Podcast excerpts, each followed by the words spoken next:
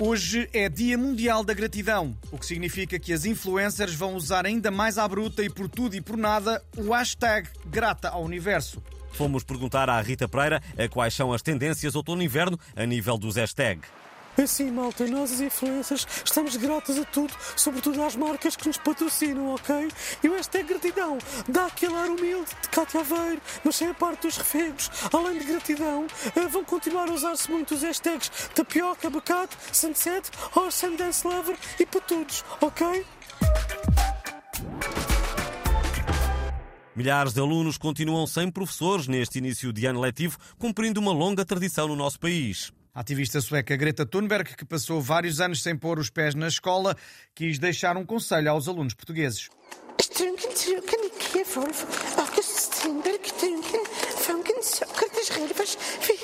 A Greta Thunberg está a dizer que os alunos podem aproveitar os furos para fazer manifestações pelo ambiente, que ela própria tem ido tanto à escola como o José Sócrates e o Miguel Relvas foram, mas que valeu a pena quanto mais não seja para irritar a Maria Vieira. O enterro da Rainha de Inglaterra deixou um profundo vazio nas redações dos mídia portugueses e não só. Como encher agora os noticiários? É a questão que se coloca aos jornalistas. O Portugulex foi pedir ideias. Ah, viva! Uh, aqui fala Dom Duarte. Bom, eu, eu acho que podiam continuar a falar da rainha, porque há muita coisa que ficou por dizer e fazer, sabe? Ninguém disse nada sobre o impacto da morte de Isabel II na reprodução do, do, dos gansos patola, por exemplo.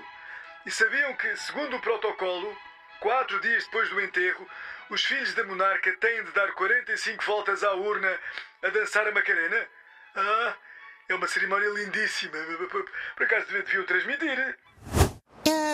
Ideias para encher. Olha, podem fazer aquelas reportagens a falar do tempo, a perguntarem às pessoas se, se estavam com saudades da chuva, se têm conseguido secar a roupa no estendal, se têm dores nos joanetes por causa da umidade e assim. O clima é sempre o melhor para encher chouriços. Olá, eu sou o José Milhazes e espero que agora os noticiários voltem a falar apenas da guerra. Eu estava farto de, de, ver a Clara de Souza e os especialistas em monarquias a roubar-me protagonismo. Sabe o que é que as pessoas me tinham dito sobre os três dias de luto decretados pelo governo português? Que vão, mas é por. Taxas, pinhetos, por pinhão, minha pinhota.